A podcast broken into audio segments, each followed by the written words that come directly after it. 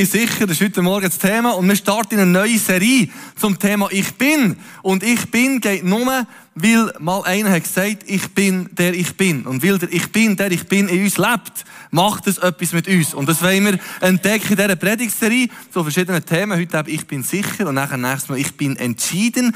Dann ich bin bereit, ich bin konsequent. Ui, das tönt nach vielleicht etwas. Gott nahe, oder? Das ist der Hammer. Ich bin Gott nahe, weil ja Gott in uns lebt. Wie cool. Ich bin großzügig, ich bin treu, ich bin ein Vollender. Mega coole Themen, wir dürfen reingehen. Und es ist, ich freue mich, das dürfen zusammen zu entdecken, wie vor Herzerie, jetzt weiterzugehen, sagen, Gott will durch uns etwas tun, weil er in uns lebt. Und Forscher, italienische Forscher, haben sich mit Makakenäffli auseinandergesetzt und haben schauen, wie denen ihr Hirn funktioniert. Und während diesen Tests haben sie da in der Mitte, die Hirne vermessen, gell, in der Mitte so Rosinen gehabt, also so Weinbeere. Dann hat der Forscher eins genommen und gegessen und hat geschaut, was passiert. Dann sind die Affen gekommen, haben auch Weinbeere genommen, die gegessen. Und dann hat es ein Signal ausgelöst. Und die Forscher haben herausgefunden, dass die Affen eigentlich, echt der Forscher nach Affen. Also, und einander nach Affen. Und sie haben dann nicht ähm, nach Affi-Syndrom gesagt, sondern haben dem einen schlauen Begriff gegeben und gesagt, das sind Spiegelneuronen im Hirn vom Aff. Also beim Aff wissen wir es ja, dass die nachher Affen. Aber tatsächlich ist das auch beim Mensch festgestellt worden. Nein, andere Forscher sagen, nein, nein, nein, halt, das könnt ihr nicht bringen. Der Mensch ist nicht ein Aff. Oder ist noch cool, wenn Wissenschaftler sagen, der Mensch ist kein Aff.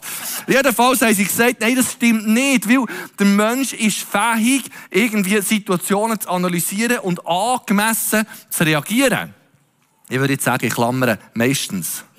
Weil Tatsache ist, dass wir eben so Spiegelneuronen haben und Verhalten von anderen kopieren. Zum Glück machen wir das. Niemand von uns könnte laufen, niemand von uns könnte reden, niemand von uns könnte Velo fahren, wenn wir nicht könnten abschauen.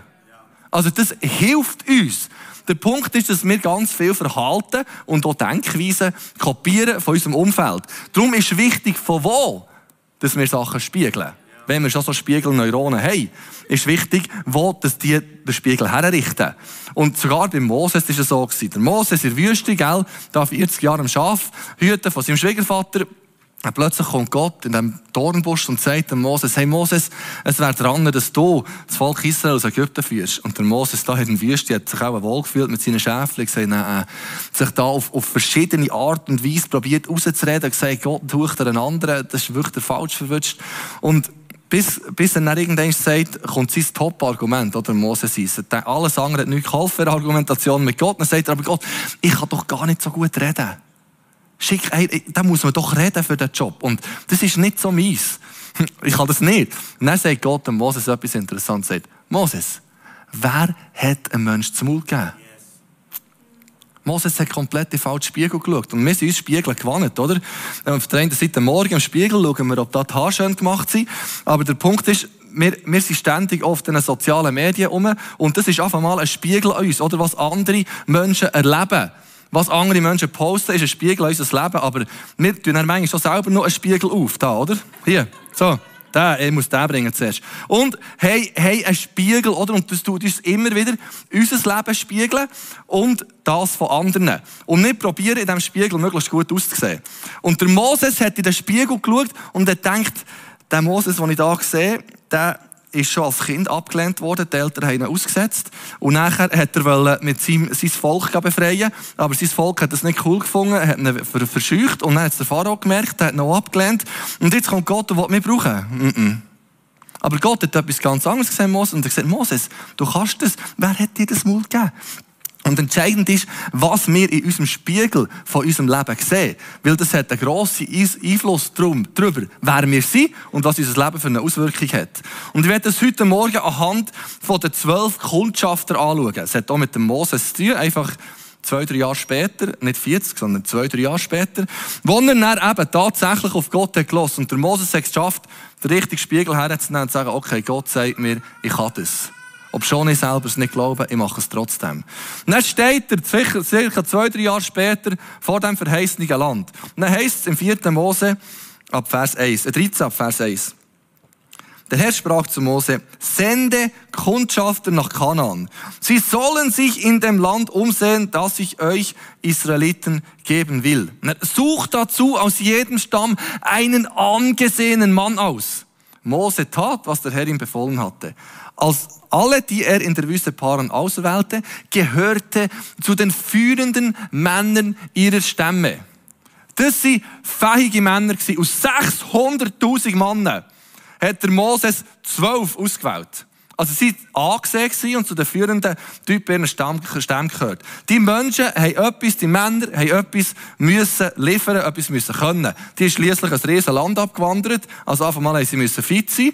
Sie müssen schnell sein, für irgendwelchen allfälligen Finder davon zu rennen. Sie haben gut müssen sehen. Sie müssen können Karten lesen oder mindestens einen guten Orientierungssinn haben.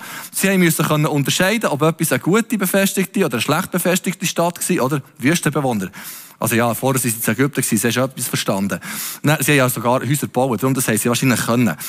Aber sie haben auch müssen können sagen, ist das Land fruchtbar, ist es unfruchtbar, was ist ähm, eine, gut, eine gute Frucht und so weiter. Sie haben vielleicht etwas müssen können. Das waren fähige Männer, die der Moses da hat ausgewählt. Und ich stelle mir so vor, die haben ihren Spiegel geschaut und haben gedacht, der Moses hat mich ausgewählt. Und Moses, du hast den richtig genommen. Moses. You've got the right man. He? Ich bin dabei, die machen das, Moses. Gut, zwölf Männer, wir können das. So, das ist ihre wahrscheinlich. He?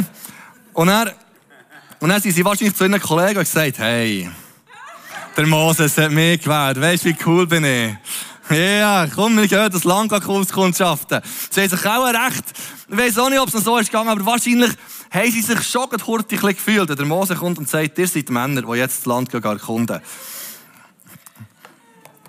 Aber eigentlich hätten sie etwas anderes über sich müssen denken, weil die Eltern haben ihnen Namen gegeben.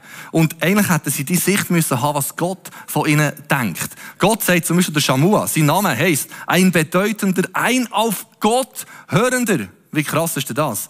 Leider hat er auf das Falsche gelost. Der Schafat, Richter, er hat gerichtet, also Gott hat gerichtet. Kaleb, mutig, gehorsam, ein bissiger Hund heisst, heisst sein Name.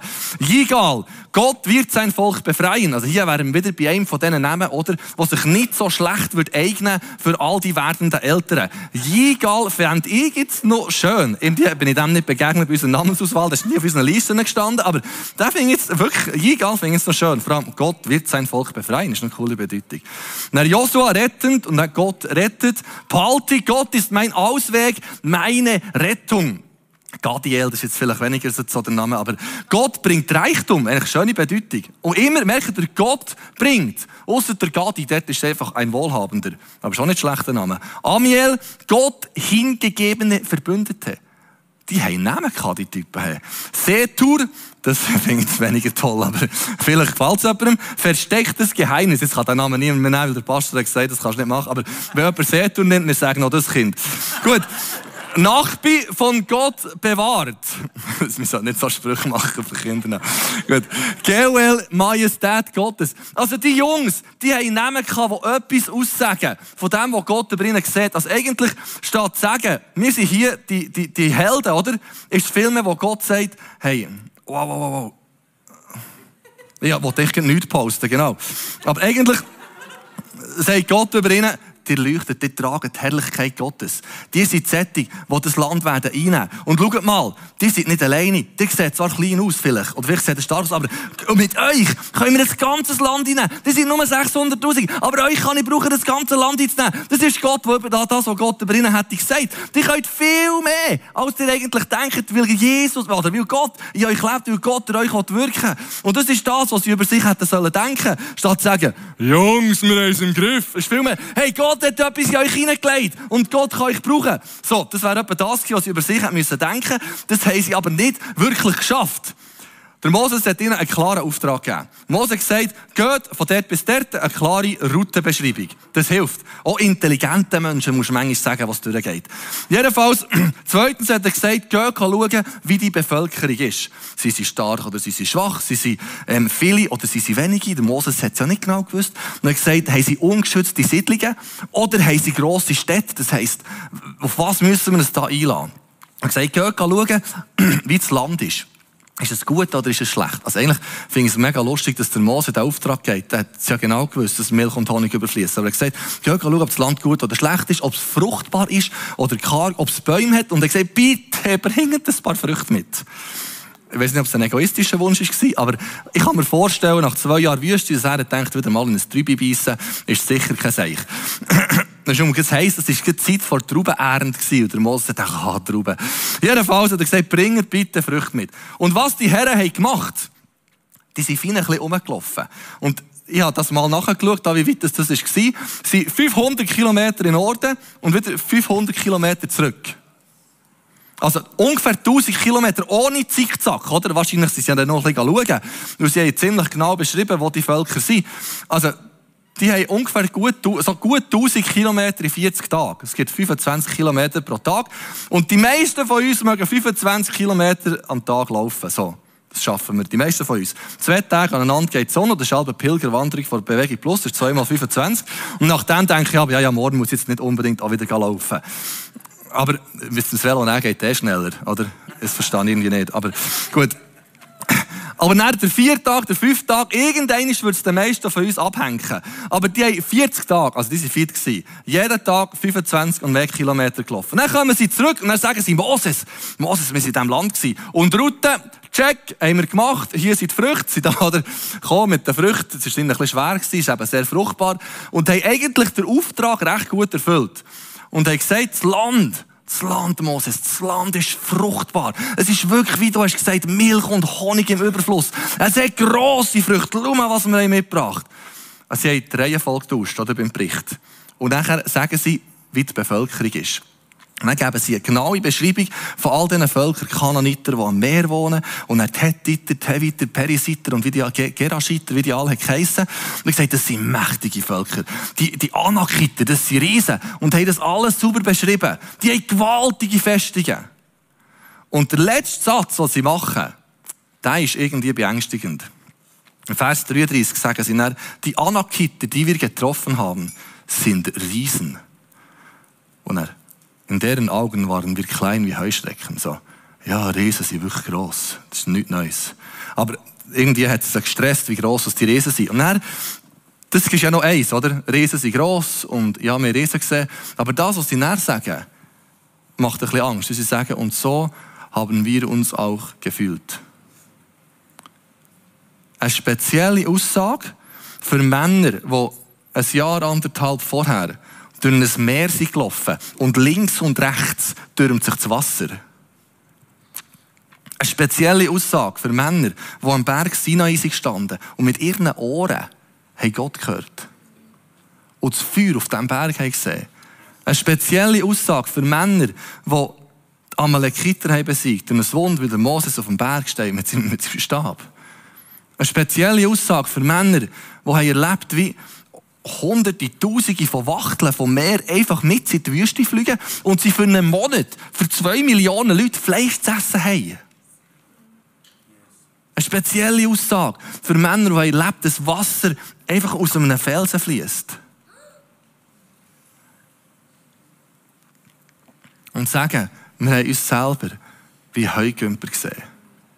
Wir haben uns selber wie Heugümper. Sie haben uns wie Heugümper gesehen. Das ist ja auch nicht wirklich erstaunlich, dass die Riesen sie wie Heugümper sehen. Aber dass sie sagen, wir haben uns selber als Heugümper gesehen, das macht extrem viel kaputt in dieser Geschichte. Weil sie haben plötzlich angefangen auf das, was die Riesen sagen. Gott hat gesagt, ihr seid eine grosse Armee. Der hat es im Griff. Aber die Riesen haben gesagt, ihr müsst uns nicht reinnehmen. Die sind viel zu langsam. Dir und eure Wüstenbewohner da, die müssen uns sicher nicht reinnehmen. Nein, dir nicht. Und der hat gesagt, ihr seid so klein. Habt ihr das Gefühl, da aus der Wüste raus, dass ihr uns besiegen könnt? Nein! Das ist eben das, was die Riesen haben behauptet, oder? Und, und, und die Riesen, oh nein, die will schon wieder posten. Hei, hei, hei, hei. Und, und die Riesen haben gesagt, nein, ja komische Wüstenbewohner von Ägypten, die sind Sklaven gewesen. nein, die müssen sicher nicht kommen das Land reinnehmen. Wo hat es geschneit? Und dann, und dann hat die Riesen gesagt, wenn ihr zu uns kommt, wir machen euch kaputt. Die müssen sicher nicht meinen, uns einzunehmen. Das war eben die Aussage der Riesen. Und die, und die lieben Kundschafter, oder? Parate Typen, sind eingeschüchtert und denken, wir haben uns wie Heukümper gefühlt. Ihre Schlussfolgerung ist eigentlich erstaunlich. Oder es fährt damit an, sie haben gewusst, Gott hat das Land verheißen. Sie haben gewusst, Gott hat ihnen das Land verheißen. Sie haben gemerkt, dass Riesen gross sind. Aber ganz ehrlich geht es manchmal genau gleich. Wir wissen zwar, dass Riesen gross sind, aber wenn wir vor ihm stehen, denken wir, Jesus, dass es so gross ist, habe ich nicht gedacht. Es sind Herausforderungen im Leben, es sind Hürden im Leben, es sind Glaubensschritte zu gehen. Wenn wir vor dran stehen, denken wir, Gott, so gross habe ich es nicht erwartet. Ihre Schlussfolgerung ist dann, wir können das Land nicht einnehmen, weil die Riesen so gross sind. Die sehen uns nur als Heugümper und so haben wir uns auch gefühlt. Ein sehr ungesundes Heugümpertum. Und es hat ein ganzes Volk zu Heugümper gemacht. Das ist das Krasse. Zehn haben gesagt, wir sind nur wie Heugümper gewesen. Und die Seuche hat das ganze Volk erfüllt. Und das ganze Volk hat gesagt, wir sind Heugümper. Und als Heugümper nimmst du keinen Reishops. Einfach nicht. Statt dass sie hätten gesagt, okay, Gott hat uns das Land verheißen, die Riesen sind gross. Das heisst, Gott in uns muss riesig sein. Das wäre eigentlich der Punkt, dass sie sagen, der Gott, wenn der schon die Riesen so gross lässt sein, der muss riesig sein in uns innen. Wir sind zwar vielleicht, wir sehen aus wie Heugümper, aber der Heugümper, der hat etwas da innen. Das ist eigentlich der Punkt, was ich müssen glauben, weil die Größe vom Reis ist nur ein Beweis für die Größe von Gott in uns. Egal, wie gross die Herausforderung ist. Es ist nur ein Beweis dafür, wie gross Gott in unserem Herzen eigentlich ist, in unserem Leben ist. Weil Christus in uns, das macht den Unterschied. Und es wäre bei ihnen genau gleich gewesen. Und es steht nie in diesem Kapitel, dass sie gedacht, dass Gott klein ist. Sie haben nur das Gefühl, Gott in ihnen, das ist es nicht. Gottes Sicht ist ganz anders. Oder sie haben, sie haben das Gefühl, die Riesen, die machen uns kaputt. Aber Gott hat gesagt, nein, nein, nein, nein, Dir alleine, die schlagen Tausende. Die sind so kraftvoll, weil ich bin mit euch. Die nehmt das Land ein, das ist euch schon lange verheißen. Gott hat gesagt, schau, ich sehe euch alle wie Könige. Und das ist der Hammer, oder? Wenn Gott kommt und sagt, ich sehe euch wie Könige, muss man schauen, wie das wirkt. Gell? Das ist der Hammer, wenn Gott kommt und sagt, hey, ich sehe dich als König. Schau mal, dann sagt er, du bist so der Hammer. Weißt du, du schlägst eine ganze Armee. Hey, das ist, wenn dir das passiert, oder? Gell, es sieht gut aus. Come on. Und Gott, Gott kommt nach und sagt, hey, im Fall, wir schaffen es. Bleib entspannt. Wir schaffen es. Und Gott sagt, hey, schau, entspann dich, wir zusammen, wir können es. Du musst gar nicht diesen, diesen, Riesen glauben. Die erzählen Kabis. Wir schaffen das schon. Das ist Gottes Botschaft im Ganzen. Und sie haben es nicht geschafft, auf das zu hören, was eigentlich Gott gesagt hat. Das ist eine riesen Tragik. Zehn Männer haben ein ganzes Volk versucht. Und ein ganzes Volk hat davon glauben, wir sind wie Heugümper. Und sie sind 40 Jahre durch die Wüste gelaufen. Und es ist so entscheidend, mit wem wir zusammen sind. Das ganze Volk hat auf die zehn gelost, statt auf die zwei. Und sie 40 Jahre kehren, bis keiner von denen das verheißene Land gesehen Weil sie auf die falsche Stimme haben gelost. Das Volk hat sich auch entscheiden zwischen Kaleb und dem Joshua und diesen zehn Kundschaftern. Und mit wem dass wir uns umgeben, ist so wichtig, für was wir sehen, was Gott in unser Leben hineinlegt. Darum ist ein Gottesdienst so wichtig, wo Gott etwas von dem hineinlegt, wo er in uns sieht. Darum ist Kleingruppe so wichtig, wo Menschen uns sagen, hey, in dir ist eine Bestimmung, in dir ist eine Berufung. Gott hat etwas in das Leben hineingelegt. Du bist kostbar, du bist wertvoll, du bist wie ein König. Und einer wie dich, da, da hat der Teufel Morgen schon Angst, wenn, wenn, wenn du die Socken anlegst. Nein, es ist so. Das brauchen wir, dass das Menschen in unser Leben hineinreden. Weil wir uns sehen, kann in uns, um uns um eine Realität schaffen, die dem widersetzt ist, was eigentlich Gott über unser Leben sieht. Und mit dem wird es gar nicht möglich, die Riesen zu besiegen. Und wie kommen wir auf die Idee? Wie kommt das Volk, wie kommen die Kundschafter auf die Idee, der Riesen zu bestimmen, wer sie sind? Und uns kann das so passieren. Die Gefahr ist so groß, dass die Herausforderung anfängt definieren, wer wir sind. Als ich bei 13 war, 12, 13, bin ich äh, im Sommer immer auf den Bauernhof vom Onkel gegangen. Und dort konnte ich, oder, als Zwölfjähriger einen Traktor fahren. Wie cool ist denn das, oder? Riesen Maschinen da dürfen Heu tun. Und das hat, das hat Spass gemacht, wie verrückt. Und dann habe ich wenn ich 14 bin, mache ich die Töffli-Prüfung, also die landwirtschaftliche Prüfung. Und dann kann ich dann auf der Straße fahren. Und dann habe ich mich richtig darauf gefreut, habe mich für die Prüfung ja, da angemeldet, Töffli und, und Dings ist das Gleiche und landwirtschaftlich dann zumal. Und habe gedacht, ja, ja, das schaffen wir schon, das fleissig geübt mit dem Polizist, der Nachbar ist, haben wir das alles da, die friedigen Fragen angeschaut. Und dann bin ich an die Prüfung gegangen, bin eigentlich ein erfolgreicher Schüler gewesen, habe immer gewonnen gewesen, gute Noten heimzubringen. Und all meine Kollegen haben die öffentliche Prüfung bestanden. Ich dachte, das geht für mich auch. Geh her und ich bin durchgefallen. Und das hat etwas mit meinem 14-jährigen Herzli gemacht, oder mit dem da oben. Und ich, ich weiss noch, ich stand, ist noch dort bei Amma gewesen. Ich bin da durch Thun gelaufen und dachte, nein, Joel, du bist der Töffli-Prüfung. Es hat mich heute ein bisschen gebraucht, oder? Aber ich bin auch noch einmal gegangen und dann haben sie bestanden, ich habe die Autoprüfung bestanden, ich darf also, genau. Aber ich hätte mich ja können in dem Moment über das definieren und sagen, Joel, Prüfungen sind nicht für dich. Weißt du, bei Prüfungen, da musst du so richtig Angst haben. Das ist ja eigentlich das, was mir der Reisprüfung in dem Moment hat sagen Joel, du kannst keine Prüfungen. Und du musst jedes Mal in eine Prüfung kommen, musst du Angst haben und drei Tage fasten und beten. Gut, das habe ich manchmal vielleicht auch selber machen, aber, versteht ihr, das hätte mich ja können definieren aber eigentlich habe ich dann immer wieder erfolgreiche Prüfungen geschrieben, weil ich nicht zugelassen dass der Reis vor einer gescheiterten Prüfung mein Leben bestimmt. Also jetzt ein banales Beispiel. Aber es ist echt in ganz vielen Bereichen im Leben so. Und wir nicht dürfen die Herausforderung uns bestimmen.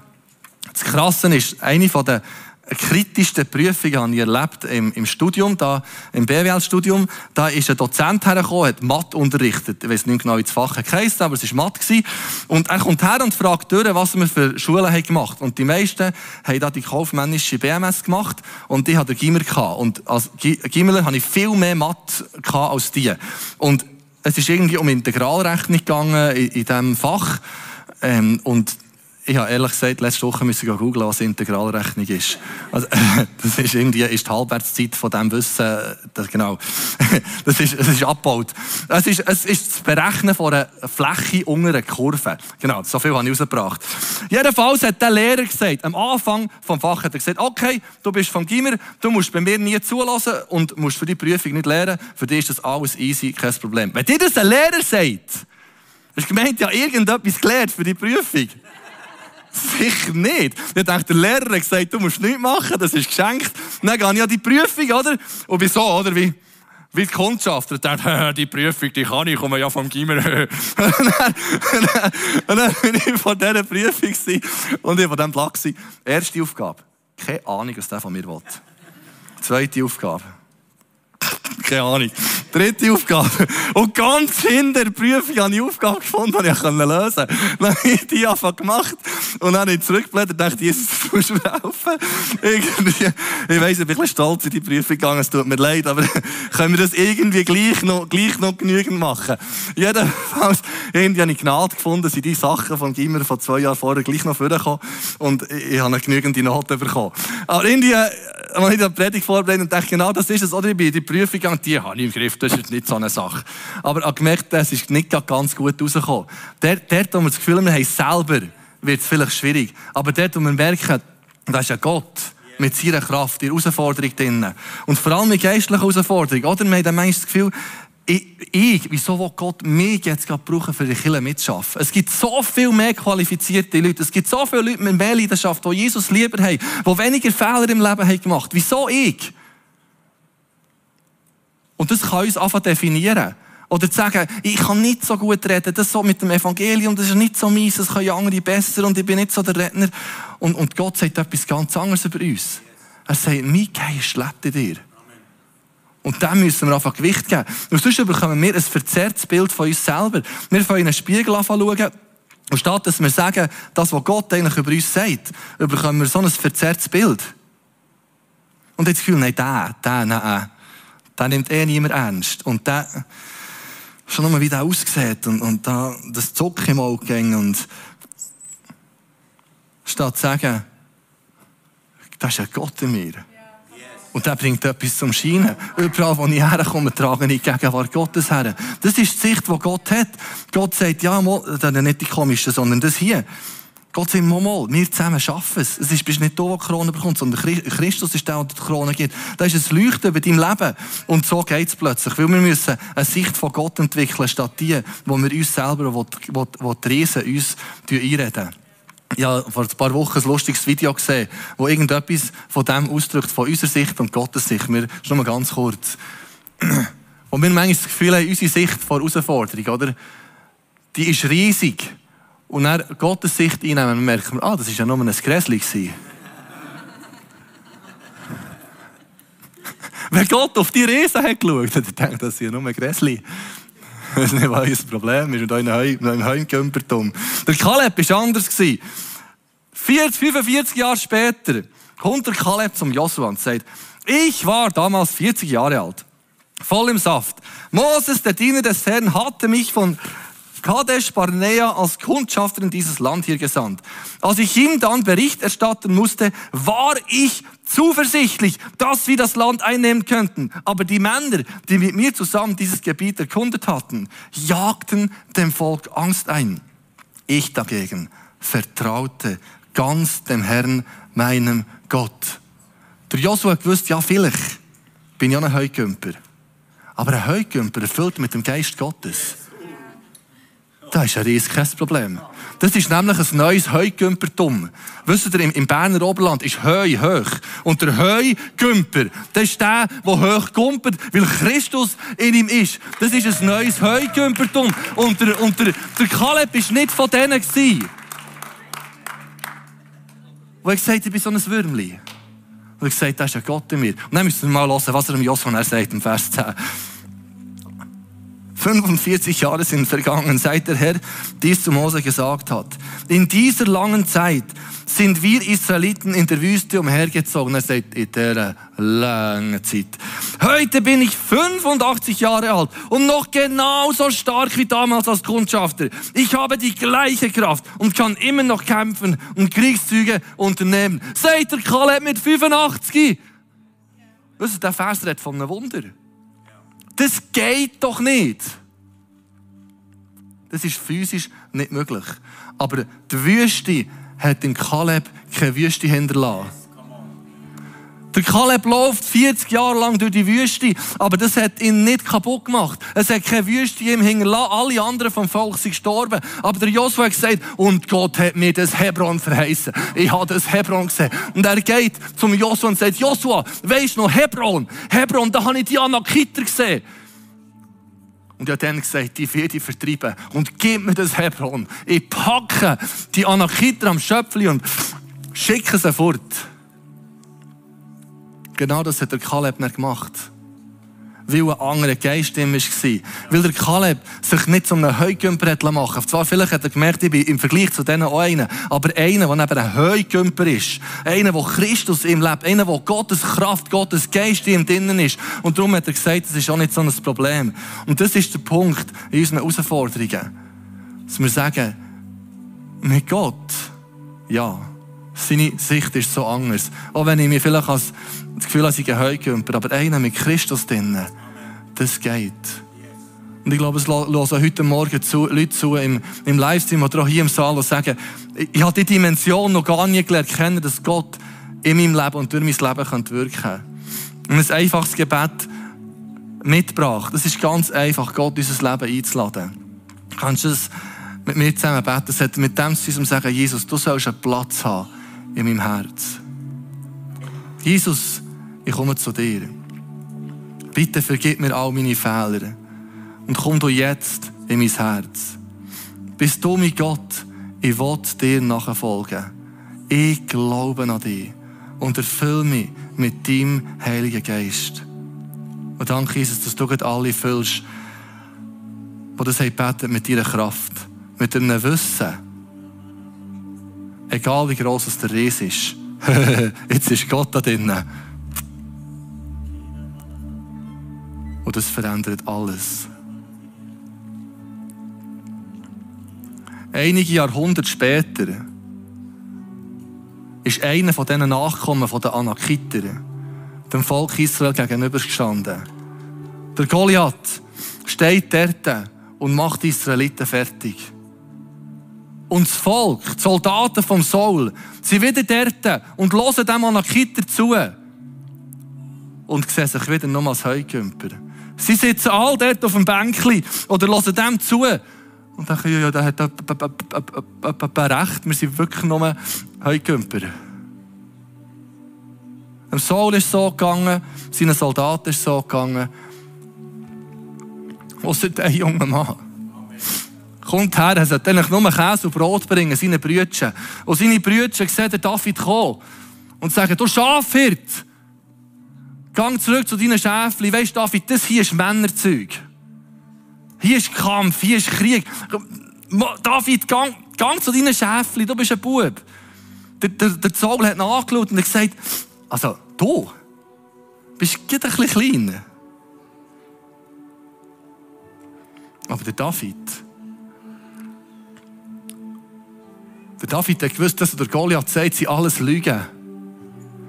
Das, was seine Brüder sagen, sie alles Lügen. Er hat gewusst, das heisst, er ist mit dem Geist Gottes erfüllt gewesen. In ihm innen ist das Wissen gewesen, egal wie gross es der ist, der spricht nur Lügen aus über mich und mein Volk und nimmt sich die Steine. Er hat nicht nur einen genommen, sondern fünf. Und er hat im Verlauf von seinem Leben jeden von diesen übrig gebliebenen Anakiter umgebracht.